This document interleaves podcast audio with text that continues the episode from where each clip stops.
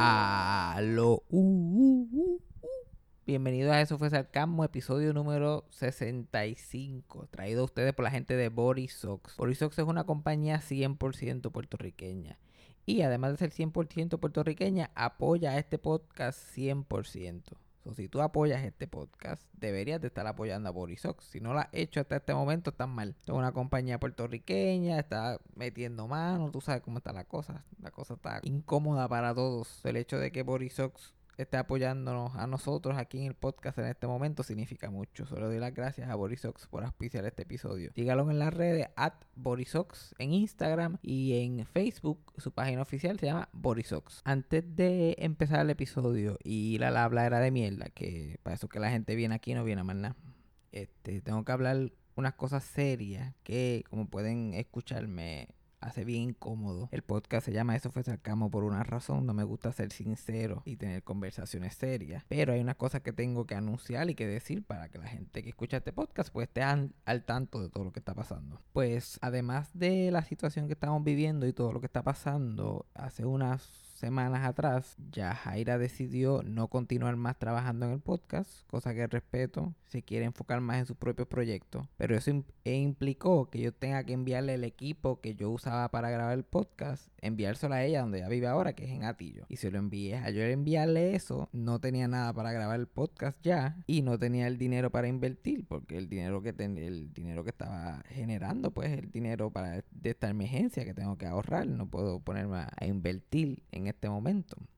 Las cosas se complicaron y mínimo el podcast iba a tener que tomar una pausa por un tiempo o, no sabíamos qué íbamos a hacer. So, por eso fue que yo pedí el dinero gracias a todas las personas que aportaron. Ya llegamos a la meta, ya yo compré todo, estamos set, estamos ready to go. Ya Jaira tiene planes de cosas creativas que va a hacer y ella las va a anunciar en su social media, en su Instagram y todas sus cosas cuando, pues, cuando sea el momento, pero ella ya las está trabajando desde ahora. Y quería decirle eso, como que es importante que sepan que no estaba pidiendo dinero solamente por, por joder, que es por una razón justificada, que Jaira ya no va a estar con nosotros por lo menos todo el tiempo, gracias a Dios y gracias a ustedes que, que aportaron y el podcast ya tiene todo lo que necesita para continuar y gracias a Freddy y a Cassandra que se ha integrado ahora al podcast en los últimos episodios por ayudarme porque sin ellos y sin ustedes yo no sé dónde estuviera este invento ahora mismo. So nada, quería darle las gracias e informarles de eso lo que estaba pasando, ya no vamos a hablar más seriedad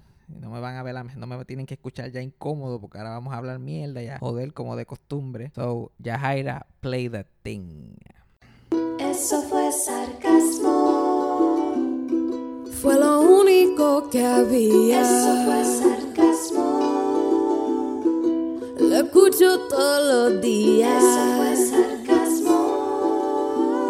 En el trabajo tú tranquilo. Eso fue sarcasmo. Con Fabián Castillo. Bueno, bueno, vamos a grabar esto rapidito porque tenemos esto timeado. Cogimos y nos levantamos tempranito y no desayunamos. Y el momento que Popeye abrió, decidimos como que vamos a desayunar Popeye, que se joda. Vamos a desayunar Popeye. Entonces desayunamos Popeye, nos acabamos de jaltar. Una comida que tú puedes exprimir, del tender yo puedo exprimir la grasa. So, estamos ahí, estamos preñados los dos. Hopefully, ya para el tiempo que terminemos de grabar, estamos a tiempo, no nos cagamos encima. Pero está en las manos de Dios. Vamos a pelear por el baño. Y eso se va a joder. Pero pues, hacemos tag team. Yo puedo aguantar, normalmente yo puedo aguantar porque a mí las diajeas mías siempre están... Antes de yo tener diajea, yo siempre, siempre hay una bola enorme que tiene que salir. Ay. So, eso, so, esa bola enorme aguanta. Yo no... A mí es bien difícil que yo me cague encima. Aunque los otros días pasó. Exacto. Yo puse la gente que me sigue en social media. Los otros días yo subí un TikTok que me habló tanto. Para que tú veas cómo lo- el FBI nos escucha. Y sabe todo lo que hacemos. Los otros días, cuando yo estoy viviendo con Cassandra, ella llega y me dice, ¿qué hiciste hoy? Y yo pues me cagué encima. Eso es lo único que había hecho. que ¿Qué más le podía hacer? Y a good to know. Y la historia fue... Para que tú veas lo que es llegar a viejo. Y pe- perdiendo el control poco a poco. Yo fui al baño, normal. Usé la pompita que compré, que, by the way, súper milagrosa. Yo nunca he visto una... es- es la- yo nunca había comprado la pompa que tiene como que un tubito para afuera. Que parece que está como que salía. Parece esos ombligos por fuera. Ajá, exacto. Nunca había confiado en ello. Yo me iba siempre old fashion. Pero aquí como que solamente había esa pompita por fuera y la compré. Pero coño, esa pendeja, eso es tecnología. Lo que es eso, la pompa por fuera y el air fryer, yo no puedo volver a mi casa sin tener un... uno de esos. Y yo tengo que volver con las dos cosas para poder sobrevivir. Porque son herramientas que me han cambiado la vida. Yo fui al baño, lo destapé en dos pompiazos. Los mojones le tienen miedo a esa pendeja. Lo ven y empiezan a rebajar para poder entrar por el boquete. Pues de momento terminé y que sí, me estoy bañando y siento como que, ah, mi estómago se siente como que raro. Y había comido Chick-fil-A el día antes. o Tú sabes que eso, eso estaba obligado. Mm. Eso tenía que pasar. Y yo, eh, voy a picharlo eso para mañana a lo mejor. Confiándome en la piedra. Pero ya yo había botado la piedra. Y estoy ahí bregando en la computadora y haciendo cosas. Me tiro un peo, peo más apestoso que huele en mi vida. No, no, no solamente mío, en, en general. La cosa más apestosa que yo olío. Y nada, normal. Después me tiro otro. Y yo, Dios mío, peor todavía. Pero ese como que se queda en el ambiente. Y yo, Dios mío, señor, qué peste. Y mientras voy, mientras, depende de dónde me mueva.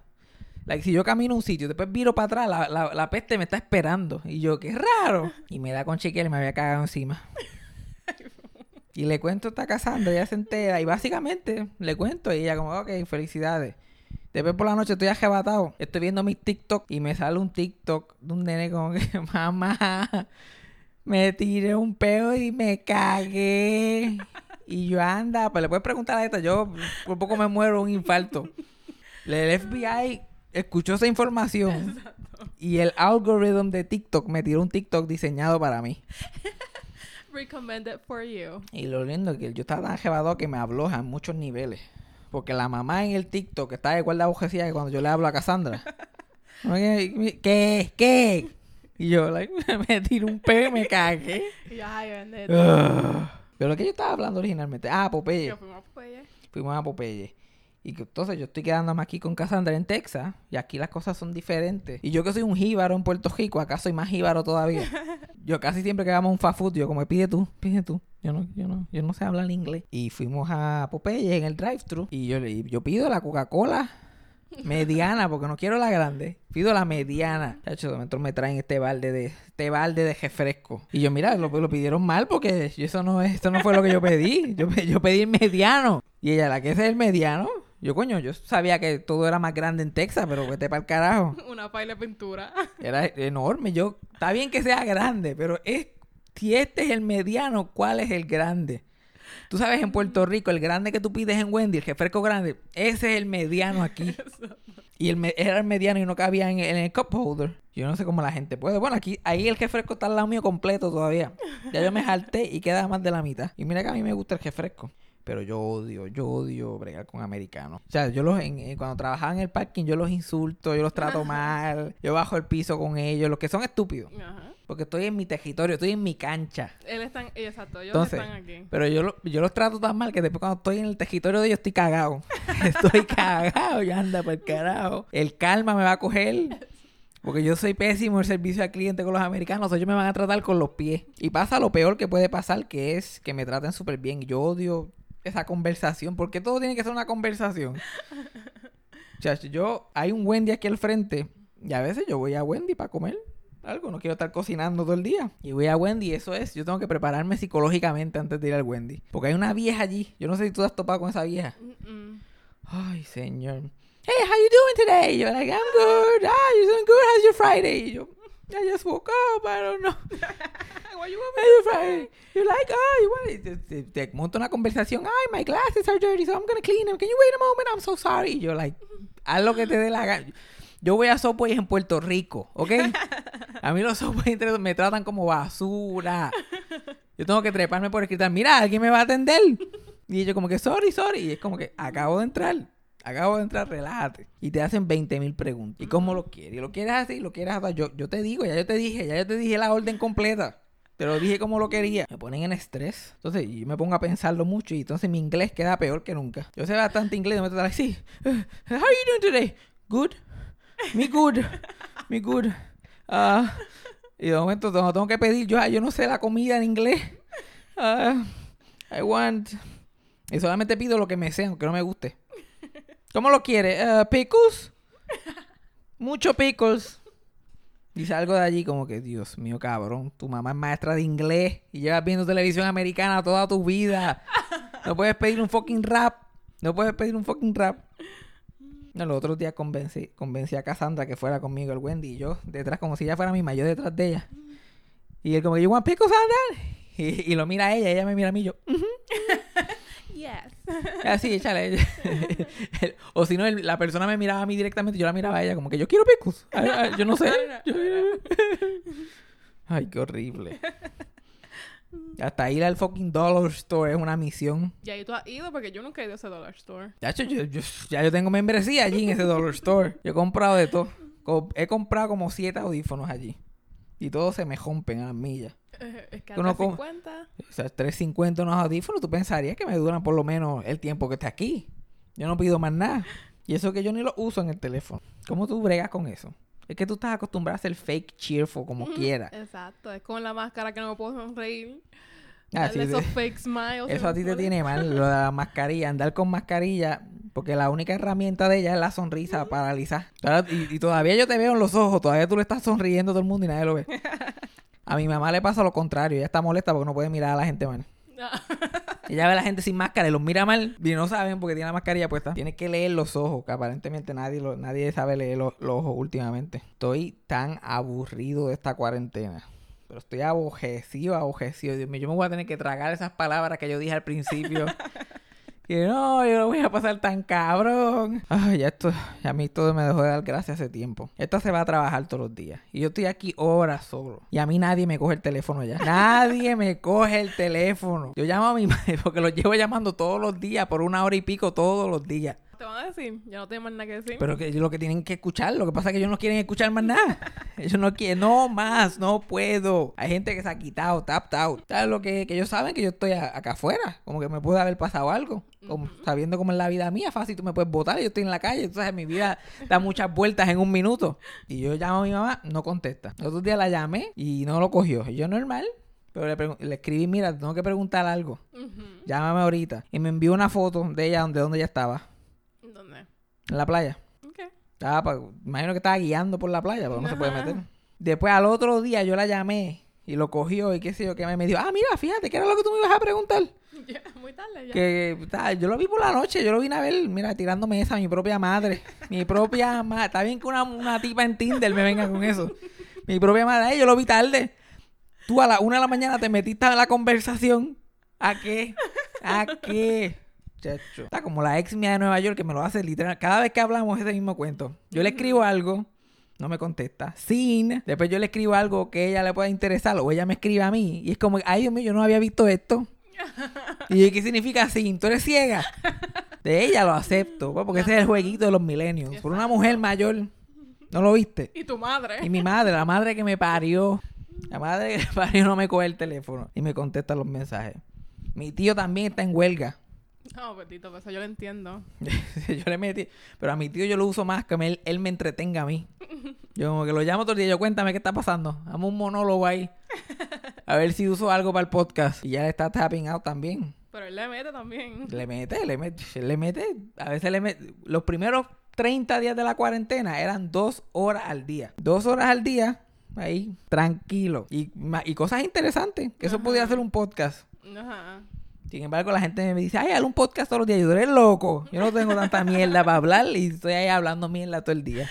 Botando, botando material. El único, el único que yo lo llamo y, y lo coge la mayoría, la, la mayoría de las veces mi papá. Mi papá es el único que yo lo llamo y él me coge el teléfono. Y está igual a bujío que yo. Exacto. Y yo lo, y lo hablamos por FaceTime. Pues ya esto es lo nuevo. Pero hablar con, con mi papá en FaceTime es como que frustrante. Porque mi papá, como que la tecnología del FaceTime no está completamente ahí. Ajá. Los otros días, lo primero fue que hablamos por... No, lo primero fue que él me hablaba por FaceTime para verme, pero apuntaba la- la- el teléfono al carajo. O sea, yo le veía la puntita de la cabeza y la pared. Y yo daba- tenía conversaciones con él largas. y De momento yo, mira, pero podías apuntar tu cara, porque ¿cuál es el show del FaceTime si no voy a ver tu cara? Después era que lo hice por Messenger. Y le dije, mira, tú puedes poner filtro en la conversación. Puedes tener filtro. Me dejó de escuchar. Yo lo veo a él sacándose screenshots con los filtros, poniéndose pelo. Y él, ah, mira, anda, por cara. Y yo, ¿tú me estás escuchando? Y él, sí, sí, yo te estoy escuchando. Algo de tu mamá no te escucha. Al- Algo así era, ¿verdad? Señor, y lo nuevo es que yo estoy hablando con él, normal por FaceTime. Y él, como él es castillo, pues es como yo, nervioso, jittery. Ujú. Pues él se pone a menear la pierna. Pero pone el teléfono a descansar en su pierna. O sea, yo estoy hablando con él y yo que tengo ya PTSD por los temblores, yo estoy hablando con él y, me meto- y él hablándome normal, como si nada estuviera pasando. Pero lo que pasa es que eh, yo, ¡ay! ¿Qué carajo está pasando? Yo hasta lo grabé. Te, lo voy- te puedo enseñar el video. Que si yo le cuento esto a alguien no me lo cree. Él teniendo una conversación súper normal, súper chilling, y el teléfono parece que, parece que está bailando. Una machina. Bien brutal. Mira. Y yo tratando, yo tratando de disimular. Ya, mira, yo- y él hablando fajado ahí, fajado. Y es normal. Normal, ¿y tú qué haces? Ah, ¿verdad? Y él, como no sintió ningún temblor en la vida, pues no le importa. Es que se siente left out. Está recreando. Ya voy a poner ese video en Instagram para que la gente lo vea, porque la gente tiene que ver. Cuando salga este podcast lo tiro. Me da gracia porque yo me pongo a criticar a mi papá porque él, él vive en Orlando. Y vive en un sitio bastante fancy de Orlando, un complex cerca de Disney. Todo bien, caché. Él no se va para Kissimmee. No, no. Él se fue para, para- Y como él es blanco de ojos claros, lo único, que, in. lo único que tiene que hacer es no abrir la boca. No abre la boca y se pasa como gringo fácil. Pero él, ahora en la cuarentena, como no está trabajando, sale a su balcón todos los días. Y sale a su balcón sin camisa, bien cafretón. Y se sienta en el balcón, que eso tú no lo ves allá. Tú no ves gente salido sin camisa sentado en su balcón. Y él está ahí sin camisa. Y su balcón es en el primer piso. No, no es que está arriba. su- está ahí high level al parking y a la gente caminando esos apartamentos. Es como si donde yo estoy parado, él está sentado él sin camisa. Y tú, está, ahí pasa la gente, ahí está la acera. Grosera. Y él ahí, hablando español, haciendo a la gente blanca incómoda. Y yo, Dios mío, pero deja la cafrería. Yo chastising him. Yo, deja la cafrería. ¿Qué haces sin camisa por ahí? Con ese gusto. Vas a salir, ponte una camisa. Y, lo, y lo- le, le puse la vergüenza suficiente para que empezara a A hacerlo. poner. ya, So you shamed him. Ujú. A que se pusiera camisa. Body shame, básicamente. Pero después me puse a pensar, yo siempre estoy sin camisa. Ah, sí, ahí iba a decir yo. Porque, Ajá. Pero no salgo afuera sin camisa, por lo menos aquí en Texas. Pero en Santurce, yo me puse a pensar, ¿cuándo fue la última vez que yo vi a alguien sin camisa afuera en Santurce que no fuera yo? Porque yo te digo, yo iba al, ca- al cajo de Yajaira cuando vivimos en el apartamento viejo sin camisa, botaba la basura en boxers. en- y yo no vivo como que en Santurce bien escondido, yo vivo como que en la Ponce de León, ahí afuera. Y yo ahí, todos los cajos, en una avenida principal de Puerto Rico. Ujú. Y yo básicamente no. Y ahí me di, ahí bien, yo soy un cafre también, yo soy un jíbaro del campo. Te diste cuenta, ahí te tocó. Ahí fue que me, ahí fue que me di cuenta. Yo, coño, yo de verdad que yo soy bien jíbaro. Chacho, la mata de plátano la tengo ahí marcada, marcada. Y además de todo este aburrimiento, ah, hablando de las máscaras y de la mierda de usar máscaras. Ya yo estoy tan harto de hueler el olor de mi boca. Porque no es que huela mal, no es que huela, pero esa peste a saliva me, me noquea. Es Llega al punto que ya yo estoy mareado. La gente dice, ay, no, porque los espejuelos. Ay, de los espejuelos. O sea, fucking ese olor a saliva. Como se parece que tengo un bebé encima de mí todo el tiempo. O sea, que los bebés como que huelen a saliva todo el tiempo. Ay, qué fucking asco, Dios mío. Ya yo no puedo vivir así. Y eso que yo uso de las mascaritas chippy. Porque si uno usa una de las buenas aficias, Exacto. no te entra el coronavirus ni el oxígeno. Esa es la mejor forma de hacerlo. Ay, pero es que es- el calientito también es asco también. Ajá, aire, eh, eh, este, el, el dióxido de carbono ese es lo que bota. Qué asco. Qué asco. La actividad principal en esta casa, además de arrebatarse y de comer comida asquerosa y grasienta, es ver 90 Day Fiance. Esa es nuestra actividad. Eso es lo único, porque ya no se puede hacer más nada que no sea sentarse a ver televisión. Lo lindo, mi papá me preguntó, ¿y qué hicieron en el fin de semana? Que tu amiga estaba libre. Nada, ¿qué carajo vamos a hacer? Ir a coger coronavirus por ahí. Porque estuvimos encejados, nos arrebatamos, viajamos en el tiempo y vimos a 90 Day Fiance. Y ese show me está dando tantos triggers de relaciones tóxicas. El que no lo ha visto, como que 90 Day Fiance es un show que gente que casi ni se conoce de diferentes países, como que un, vamos, un americano se enamora con un, con un- una americana se enamora de un tipo que es de qué sé yo, de Marruecos, de Marruecos, como de uno de los casos que estamos viendo. Y ella se enamoró de él por un app y él obviamente le pide matrimonio porque quiere estar en Estados Unidos. Y ella le dice, dale, y piden una visa de 90 días, una visa de, de engagement, que tienes 90 días para casarte, para quedarte en el país. Ay, bien, y tú ves esas relaciones tóxicas y esa gente tan desesperada porque lo quieran. Y yo me siento tan identificado. Yo, ay, Dios mío, si este es Fabián 2015, 2016, 2017, 2018. Lo lindo es que todos los casos son diferentes Fabianes en diferentes épocas. Exacto, son niveles diferentes. Y si no me acuerda a mí, me acuerda a otra relación que conozco y a otra gente. Ay, Dios mío. Mira, si tú tienes Hulu, ve 90 Days Fiancé Season 4. Eso es lo único que te voy a decir. Season 4 de principio a fin. Exacto. Ese es el mejor season que hemos visto hasta ahora. Yo no puedo bregar. Y es como tú dices, los mongos, esos tipos, esos pendejos. Mongos. Dios mío, que no sirven para nada. Y esas tipas tan desesperadas. Ay, yo no puedo. Yo no puedo. Y tú me ves a mí así, como que en pantaloncillo, viendo el show. Like, ay, Dios mío, porque yo me lo vivo. Porque uno se arrebata y se vuelve tan sensible. Yo me vuelvo tan sensible a las emociones de los demás. Ellos lloran, yo lloro. Cuando va a pasar algo, rápido te paras y coges la frisa y tú como, bueno, aquí es. Aquí, aquí se jodió. Yo siento que yo voy a explotar. Había un tipo que me daba tanta vergüenza que o este tipo se tiene que matar o yo me voy a matar. Uno de los dos. Antes de que se acabe este show, porque yo no lo puedo aguantar. Pero no lo puedo apagar tampoco. Exacto. Pues, ¿qué más vamos a ver? Y vamos a ver otro, otro más. Uno más y ya. Uno Uno más, y, uno más y nos jodemos más. Y tú como que, mira, me voy a acostar. Y yo, Dios mío, esta es la mejor parte. Le tiró el helado en la cara. Tiró ella como, yo me tengo que acostar. Bueno, ayer fue que tú te ibas a acostar y después como que se quedó tan cabrón que nosotros pon otro más. Pon otro más que se joda. Ay, qué cosa tan espantosa, señor. Como que me hace... Yo me muchas relaciones tóxicas yo he tenido en esta vida. Pero son tan tóxicas como esas. No. Es que yo no he tenido relaciones tan tóxicas, pero es que yo nunca me he ido a ese nivel. O sea, Ajá, yo, yo, yo me veo en la situación de él. Si yo hubiera llegado hasta ahí, yo estuviera probablemente actuando igual. Pero nunca he llegado a ese nivel. Hay uno que me acuerda a alguien. Como que hay un caso específico que me acuerda a un familiar mío que pasó por una si- situación similar. Ujú. Y súper tóxico y un crical. Ay, bien. Y la tipa súper insoportable. Psycho. No hay nada peor que una... Porque cuando tú eres un psycho, cuando, cuando tú tienes una novia psycho o estás en una relación psycho, y tú no tienes ni un chavo prieto como yo, pues no hay mucho que te puedan hacer. Porque a mí me explotaron la goma el cajo y yo ese cajo ni cogía anyway. Jokes on you. Así que se joda. Pero cuando tú tienes cosas, ahí que la cosa se complica. Ahí que la cosa se va complicando. Y eso fue un... de- Y cada vez que yo veo el programa de Night Fiance, me acuerdo de esa situación. Pero hay parte de mí que está con el diablo. Estas tipas están desesperadas. Yo, yo quisiera ser de otro país como que para ser parte del show. Pero búscate tú una de otro país. Te lo dije. Ay, no, pero yo no quiero que me venga a usar a mí. Yo quiero ser el que usa. Yo quiero ser como el tipo ese de Nigeria que llegó ahí con esa cara de caripelado que tenía. Otro más que parecía que había salido de Geocañas directo. Una cara de caripelado. Por eso pasa mucho en el campo también, que tú ves un, un chamaquito joven de 27 años con una gorda explotada de 45. Ajá. Y tú, like, ¿está pasando ahí? Ujú. No, no, este es mi marido. Y, la y lo toquetean todo. Porque es que muchos triggers. Ese show tenía muchos triggers. Habían uno que cada vez que discutían en el cajo, y, y no era que discutían, pero tenían unas conversaciones que no iban a ningún lado y se veían que estaban locos por salir cogiendo uno de los Ajá. dos. Era básicamente yo de chiquito en el cajo y mis padres todavía casados en el cajo. Era una conversación así. De como que a dónde tú quieres ir a comer, vete a donde tú te dé la gana, no importa a mí. y papá, "Uh, ¿y ustedes qué quieren? Nosotros, McDonald's. Y papá con negativo tres pesos en la cuenta. Todos estos triggers constantes. Yo, Mm, ya, yo, te- yo terminé super trigger de esa, de esa mierda de show. Pero está bueno. Es como un Tiger King. eh, eh, a falta de Tiger King, 90 Day Fiance, ¿ok? Los primeros seasons no son, no son malos. Se dejan ver. No, bueno, si van a empezar, que vean el de A la Llorona esta con... It's not fair what you're doing. Vea, te van a escuchar eso 90 mil veces. Yo lo tengo pegado como si fuera una canción. Exacto, dos. Sí, son dos. Pero honestamente, vete al 4.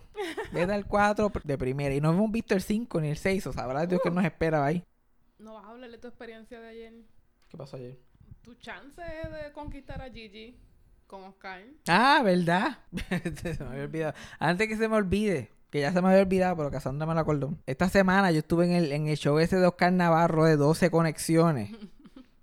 Estuvo cabrón, porque siempre a última hora, yo fui para allí, yo ni sabía a quién iba a enamorar, pero yo estaba ready. Yo, ¿a qué hora es? Me avisa, dale, vamos para allá. Y lo hacen en Facebook Live todos los sábados. En Facebook Live. Y uno tiene que estar conectado, como que todo el mundo desde su casa, conectado y pendeja. Chacho, ahí hay un tipo que se- un tipo que, que creo que ganó. Yo A creo que sí. Porque a mí me eliminaron de la competencia, eso yo no vi más nada, a mí me carajo me importa. A la vez que me eliminaron, yo, vamos a ver 90 Day Fiance. ¡Woo, woo! Joaquín, Joaquín. el famoso Joaquín. Entre medio de 90 Day Fiance y este podcast, tírate el- a ver esa pendeja. Lo lindo es que por la muchacha que se llamaba Gigi, ella era bien, es una muchacha bien flaquita, como que bartender, whatever, una tipa que jamás a mí me interesaría para nada. Y era obvio para todo el mundo, pero yo estaba ahí porque pues alguien parece que canceló el mismo día. Y yo pues como quiera le metí, le metí entusiasmo, traté. No, y llegaste bastante lejos. Y llegué lejos, sin, impo- sin importarme a dónde llegaba, llegué bastante lejos. Pero la gente cogiendo desde, el principio, ah, a ti lo que te gustan son las. Y yo, pero cabrón, pero ¿qué, tú- ¿quién sabe más los gustos míos? ¿Tú o yo? No, ¿Tú o yo? No, pero ella no es gorda, pero ella tenía el espíritu de gorda. espíritu. Algo tenía que inventarme, ya estaba allí. Pero eso me lo... Ella, ella honestamente, obviamente no es fea, pero no es alguien que me gustaría a mí. Pero que mucho jode la gente experto, porque me, me escriben en Instagram cada jato. Ay, yo comparto una tipa, esa tipa no es gorda. Y yo, pues me jodí yo ahora, tengo que aprobarla por ti, cabrón. Yo para ahí en la pesa, a ver cuánto... No hay un límite de peso. Yo deciré, para mí la mayoría de la gente es gorda de cierta forma. A menos que sea like, como la Gigi esa que es como que flaquita así. Ujú. La mayoría de las mujeres que no me gustan salen en Twitter. Ahí yo me meto a Twitter y yo veo estas tipas así con un gistrito así, pero literal lo que tienen son dos panecitos así de nalga. yo como que, a menos que sea eso, probablemente me vas a gustar físicamente. Pero la gente piensa gorda, piensa papada, como con un scooter de eso. Eh, como comprándose un refresco de estos medianos porque están a dieta, que es un balde enorme. Pero no, no es así. Cuando digo gorda, yo alguien que no, que no sea una modelito. Pero la gente no entiende eso. Pero anyway, ella se veía como una modelito, so, no me gustaba. Pero lo hice. Y esto sale el lunes. El sábado que viene voy a estar en el próximo 12 conexiones. Con alguien que está más a mi nivel. Yo no sé si lo puedo anunciar de ahora, pero lo voy a anunciar anyway. Va a ser con Flaiteta. No, ya esa es tuya. Yo y 11 caballeros más vamos a, vamos a luchar por el amor de Flaiteta. Está cabrón. Había un, ah, ah, hubo un tipo que preñó a Flaiteta y hasta bojó su Facebook para bojar su existencia. Y yo voy a competir públicamente por ella. Está cabrón. Pero eso va a estar más interesante porque yo tengo las de ganar. Exacto. Ya yo estoy adelante ahí. Pero la cosa es que voy a hacer si gano. Yo voy a estar llamando a la gobernadora. Mira, extiende esta pendeja. Yo sé que el coronavirus se fue, pero síguelo hasta el 2022. Se joda todo. No, eso va a ser tu... Ella es americana, pero tu Neri de fiance. Ahí me toca hacer como mi madre. Ay, yo vi este mensaje ahora. Ay, Dios mío. ¿Cuándo fue que me lo enviaste? Nueve meses atrás. Ay, Dios mío. En verdad, en ese show de 12 conexiones, yo tuve que haber quedado como el huele bicho más grande del mundo. Cada vez que yo decía algo, y como paraban de hablar conmigo y yo analizaba lo que había dicho, yo decía, bien, que jodido huele bicho yo soy. Eso se escucha tan fucking huele bicho de mí. No, bueno, es que le dijiste cara de pendejo a uno, a la otra Ay, dijiste me- que no es gorda. Le dije a una que no era gorda. Ay, Dios mío. y cara de pendejo. Qué insulto. Ah, pero el tipo que tenía. El, ah, ¿quién era el que tenía cara de pendejo? Ah, la comba. Porque la comba estaba arrebatada hasta el culo. Eh. Ah, mi estrategia es no intentarlo. Ay, cabrón. Rápido, me- eso me da un trigger también. Porque yo sé, porque yo sé que el cabrón realmente no lo intenta nada, porque yo lo he visto en acción. La comba es de- yo no sé cuándo se convirtió bonitillo. Pero de un día para otro, Ángel La Comba, que es un comediante de Puerto Rico, él se convirtió en un ladies man de la noche a la mañana. Y yo lo veo, nosotros viajamos a diferentes sitios a hacer show y él se sienta al lado mío. Yo lo veo de esa gente que tiene 90 conversaciones por WhatsApp a la vez. Ajá. Y se pone a escuchar voice notes que son de 3 minutos y pico. Y él tiene que fingir interés. Yo me lo gozo todo. Pero el cabrón chicha, ¿qué te puedo decir? Exacto. Pero yo no quisiera esa vida. Yo lo miro, yo miro como que, ah, está chichando, pero además estoy... Pero cabrón, qué asco, porque todos tenemos que escuchar los voice, porque él los pone público. Yo, like, ¿qué tú le vas a contestar a eso? ¿Qué tú le vas a contestar a eso? ¿Cómo se llama ella? Y él, ay, yo no sé, Ashlyn, algo así, no, no, no estoy seguro. Y las tipas como que, pues, ¿sabes? Cuando, cuando tú estás como que, yo no sé si tú has tenido esta experiencia, porque tú eres una tipa, tú probablemente envías estos voice messages. Y digo, ¿cómo fue tu día? Pues, pues, ¿te acuerdas que te dije que la muchacha esa como que me miraba mal en la oficina? Pues fui hoy. Y yo vengo y pues y me siento normal. Y yo me siento normal y pues, y ella me mira. Pero yo y la miro. Y ella me sigue mirando. Y yo como que, ah, buenos días, este, sí, va a ver si está la profesora. Y ella me, como que me mira así me dice, sí, está, pero no te puedo atender ahora mismo. Entonces yo me quedo como que, yo me quedo, como- y esto sí que pasa. Y yo, ay, Dios mío, a mí no me cogen en esto más. A mí no me pueden coger. Yo prefiero ser 90 Day Fiance. Prefiero que una psycho esté tirando mis cosas por una ventana. Que tiene que estar. Y, ay, bien, no, está brutal. Es que ella se pasó, se pasó. Ahí cuando ella te miró así, like, eso está de Eso más. está de más. Ella no te debe de mirar así. ¿Quién mira así a uno? Like, es bien estúpida. Uy, uy, no. So, lo que estoy tratando de decirle es que todas las interacciones humanas son horribles. Ajá. ¿Y tú qué? Eh, a mí me gusta como Cassandra, que ella llegue, que tú sí tienes trabajo. Eh, tú bien. Lo único que me dice es que si tuvo largo, corto, como, como, como una persona con autismo. ¿Cómo tuvo el día? Tuvo largo hoy. Y yo llega, tuvo cortito, se fue rápido.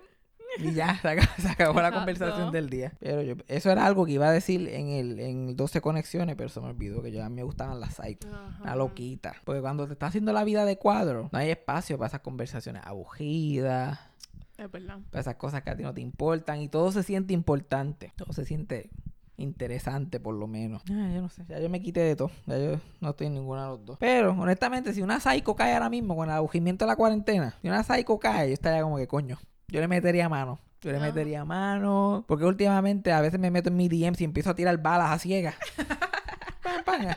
Gente que ya han sido tóxica conmigo y que sé yo, tirando balas así. Vamos a ver, dale. ¿Quieres pelear? ¿Quieres pelear? Dale. ¿Quieres pelear? Dale, vamos a pelear, vamos a pelear. Ah, ¿Te acuerdas cuando no me devolviste el texto de aquella vez en octubre del 2017? Es que te creo. Ay, Es que lo hago. Es que lo- es- tú no lo haces tan bien conociéndote a ti. Tú no estás como que abujía. Como que, ah. Los otros días estábamos en un drive-thru y estábamos teniendo una conversación de algo que te pasó a ti. Que no es algo bueno que pase. Y tú así me pasó con este muchacho. Oye, hablando de él, dame tirar un textito ahí a ver qué está pasando. It's both. ok, fine. Entonces, rápido, tirando balas a ciegas. Entonces, le- ella, ella tiró esa bala ciega y después le funcionó. Y después no me dejaron salir. Ya, Yo no la dejé salir. Yo, porque no es el mundo. No es el mundo. Después era culpa mía que ella texteó al tipo. Era culpa mía que le texteó al tipo y el tipo, como también está encejado con coronavirus, ah, la janca para acá que se joda. Yo conocí, yo conocido, yo conozco gente que son la gente más bellaca del mundo. Y todavía no he visto gente que rompa el, como que el seal ese de chichale en cuarentena. Y estoy sorpre- honestamente estoy sorprendido. Sí, no sé. Pues hay gente que está.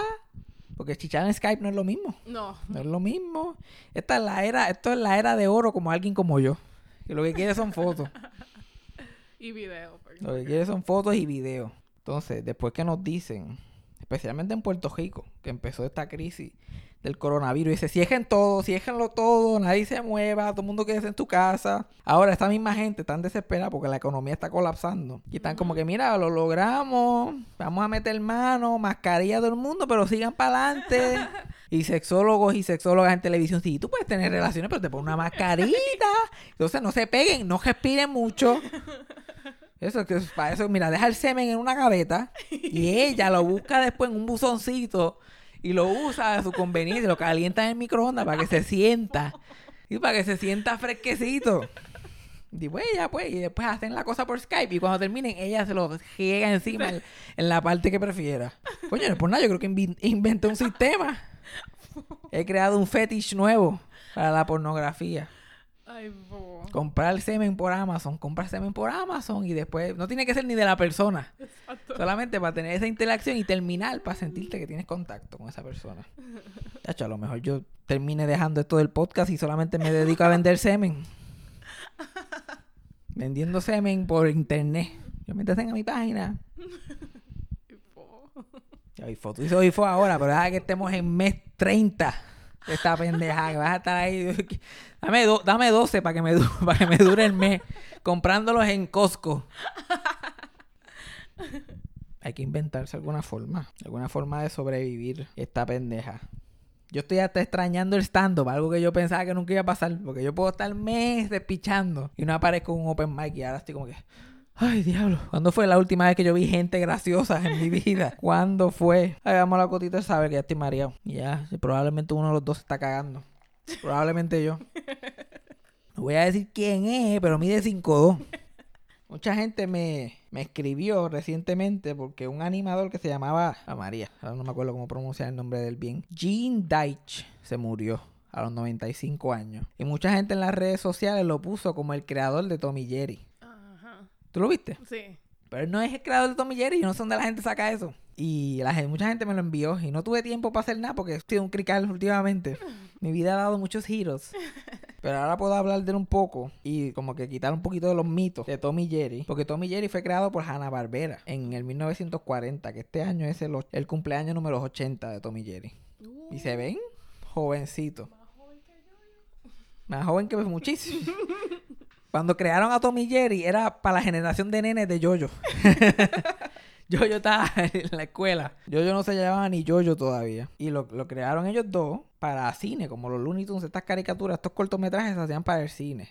Y ellos los unieron. eh, Warner Brothers tenía Box Bunny y Daffy Dog y todo este corillo de gente y estaban súper pegados. Disney tenía a Mickey Mouse, el Pato Donald, Goofy y toda esa gente. Ujú. Pero MGM, que era el, estudio de películas más pegado y que hacía las mejores películas, no tenía, no tenía estrellas en animación. Lo que hacía eran boberías. Y qué sé yo, y de momento el oso Barney por aquí, pero nunca pegó mucho. Que si Droopy por acá, pero en verdad no pegó mucho. No son las leyendas, no están al nivel. Y Joseph Barbera y William Hanna eran animadores en MGM, jovencitos. Y los pusieron a... eh, ellos empezaron a dirigir cosas juntos. Dos o tres boberías. Ellos nunca eran muy originales. Pero cuando tenían presupuesto, sabían hacer buena animación. So, so, MGM estaba buscando, queremos personajes famosos, queremos gente que, que- que- queremos estrellas de muñequitos. Y ellos dos salieron con una idea bien original que es un gato persiguiendo un ratón. Algo que ya para ese tiempo era un cliché. Y ellos como que en serio, un gato. Esto no lo hacen todos los estudios cada rato. Que si no es un gato con un ratón, es un gato con un pájaro. Ajá. Una misma mierda todo el tiempo. Y ellos como que no, no, pero esto va a ser diferente. ¿Qué va a ser diferente? No van a hablar. Oh, wow. A la gente le va a encantar esa mierda. No hablan. Después que el cine mudo ya paró. Ahora vamos a hacer mudos otra vez. Pues hicieron uno. Del gato y el ratón. Y el gato se llamaba Jasper. Uh. Ese era el nombre original. Era como que Japster, Japster y Terry. Era el, el ratón, una mierda así. Y lo hicieron. Los nombres eran horribles, pero pegó.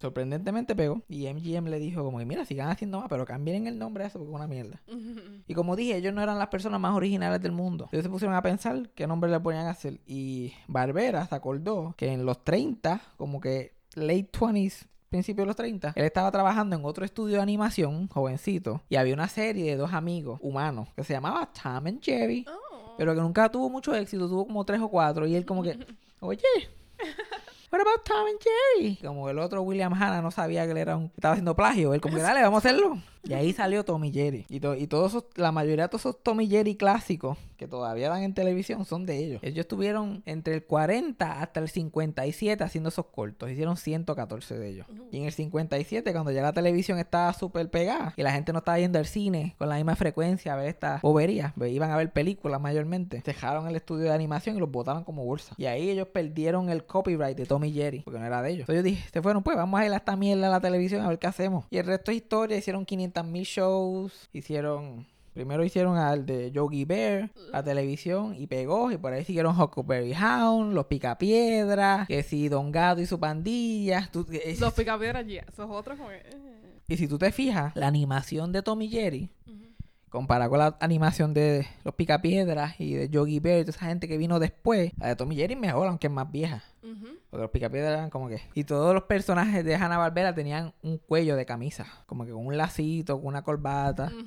Y es porque lo- los presupuestos de televisión no permitían que hicieran animación de verdad. En realidad, la, la animación no era viable para la televisión porque los presupuestos eran mucho más chiquitos. Ajá. Porque hacían un cortometraje animado, pero costaba como una película casi. Ujú. So, en Hanna Barbera lo que hizo se inventó algo que se llama Limited Animation, que es básicamente inventándoselas para no tener que invertir mucho en la animación. Y ahí que empezaron los backgrounds repetidos, que lo que hacía era el mismo background, pasaba constantemente. Los personajes tenían el cuellito ese por- para separar su, su caminar con lo que estaban hablando. Ujú. O sea, en una escena, ellos están caminando, el caminar y el background es tres dibujos repetidos.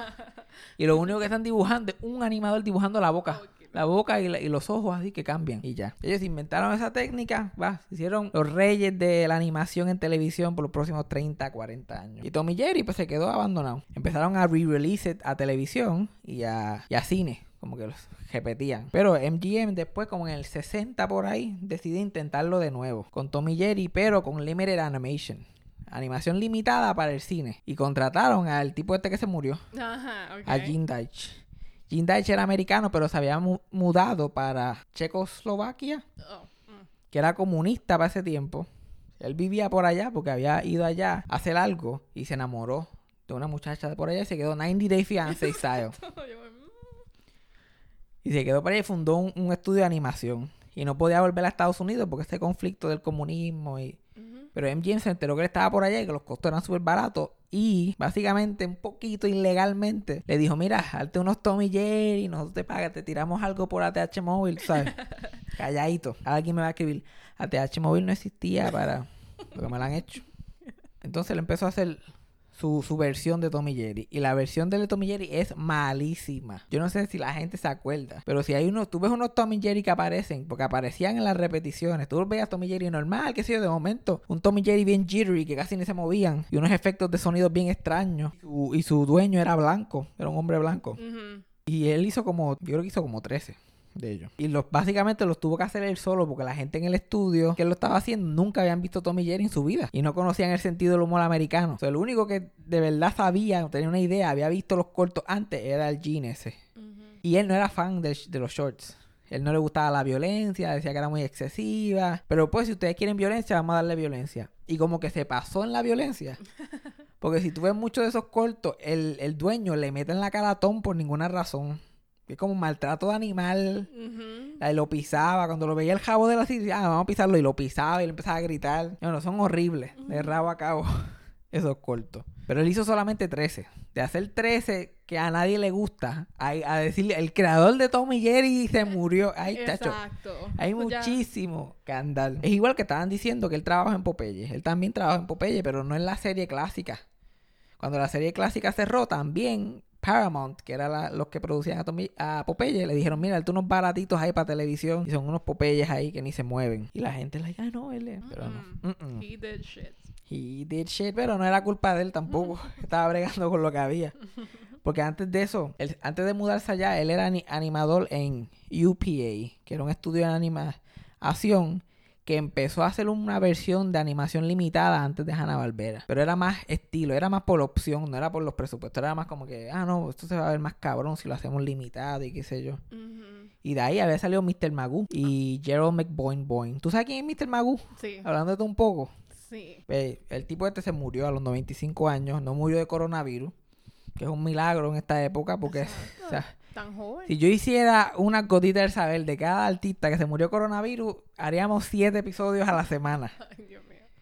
Porque esto ha sido, especialmente para todos esos viejos, esto ha sido la caboz. Entonces, Hanna Barbera, volviendo a ellos, pues siguieron haciendo estos shows. A mí, mi programa favorito de Hanna Barbera es eh, Don Gato y su pandilla. Ese es el más que me gusta. ¿Tú nunca lo has visto? No. Era bueno, especialmente en español. Los shows de Hanna Barbera me gustan en español. En español. Que el policía en inglés se llama Officer Diddle y en, en, en inglés y en español se llama, se llama Matute. Y a mí el, el, nombre Matute siempre me da mucha risa. Porque ese era el tiempo que cuando traducían shows en español le cambiaban los nombres, para creaban su propio mundo. Como que The Flintstones no eran los Flintstones como ahora, es los Picapiedra. Los Ellos inventaron otra cosa. Y, y tú sabes que si- fuera ahora Fred se hubiera llamado Fred. Se llamaba Pedro, Pedro Picapiedra. Piedra, Ese sí en español es mucho mejor. Barney Rubble es Pablo. De Barney a Pablo hay mucho que andar. Este es Pedro, este es Pablo. Punto, se acabó. Pablo Mármol. Y así sucesivamente. Eventualmente, en algún punto de, de ese. de Hanna Barbera, de su compañía, ellos dejaron de hacer animación y lo que hacía era como que ponían los chavos y que la otra gente lo hacía. Y ellos cogían todo el crédito. Uno de ellos es Scooby-Doo. Scooby-Doo a Hanna Barbera, creo Scooby-Doo. Esos cabrones estaban en sus cincuenta y pico, en su casa, haciendo nada. Habían otra gente haciéndolo. Ellos se odiaban, después se dejaron de hablar.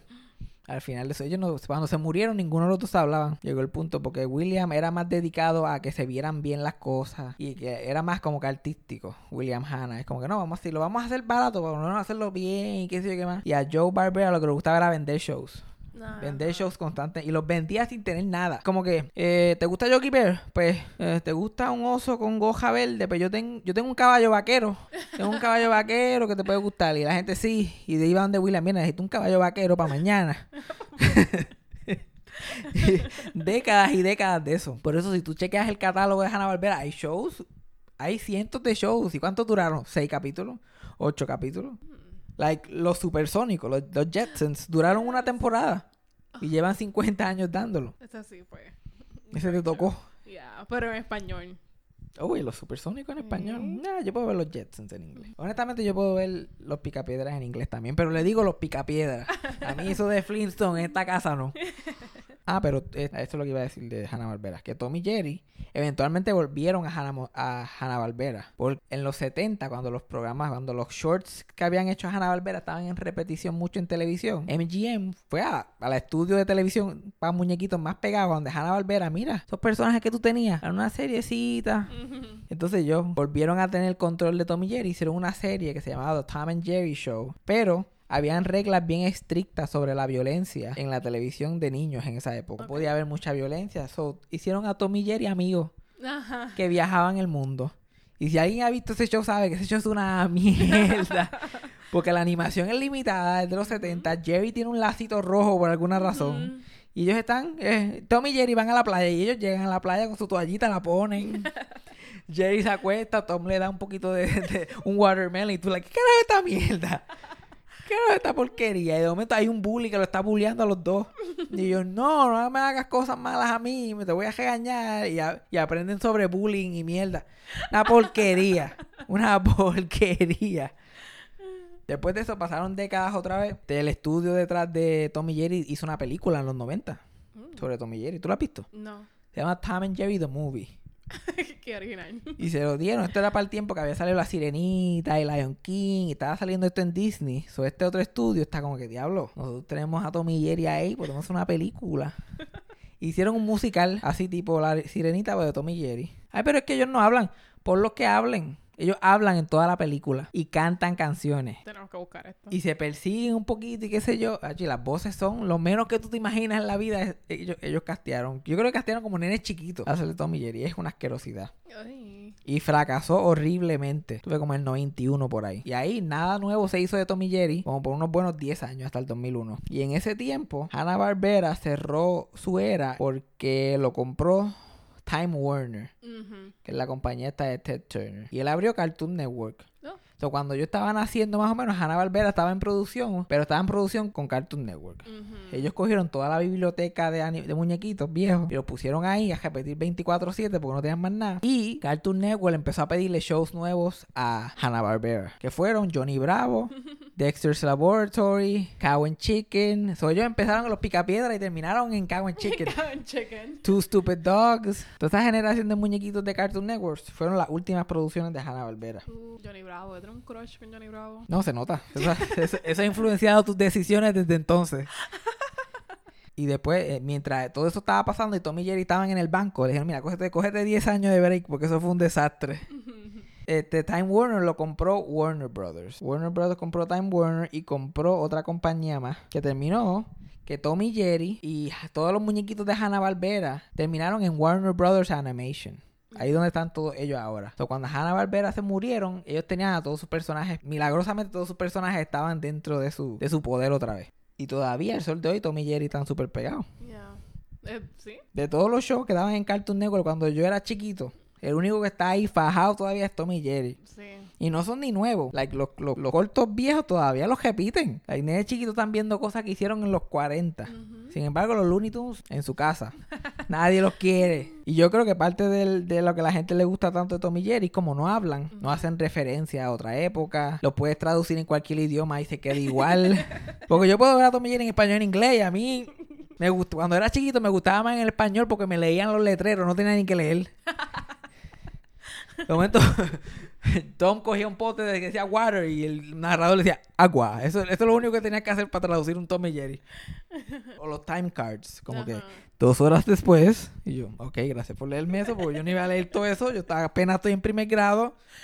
Y en inglés no deja eso. Hay otro rumor de Tom y Jerry que supuestamente el último capítulo de Tom y Jerry fue que ellos se, se sientan en el tracks de un tren para que un tren le pase por encima. Yo he leído eso. Eso es embuste. Ajá. Eso nunca pasó. Hay un capítulo que pasa eso, pero no es el último. Y el capítulo que pasa eso y la foto que enseñan es de la era de Hanna-Barbera. Cuando se acaba esa era de Hanna-Barbera que viene el Gene ese, hacen más. Y después que Gene se va, que lo votan porque es horrible lo que hizo, pusieron a Chuck Jones a hacer los últimos como 35, 40 cortos de Tommy Jerry, que era el final de los 60. Que también se ven bien raros, pero no eran tan malos. Lo que pasa es que Chuck Jones es famoso por dirigir los Looney Tunes. Él desarrolló los personajes de Bugs Bunny, Daffy Duck, creó al Coyote y al Correcamino. Entonces, cuando empezó a hacer a Tommy Jerry, como que los convirtió en el Coyote y el Correcamino. Ajá.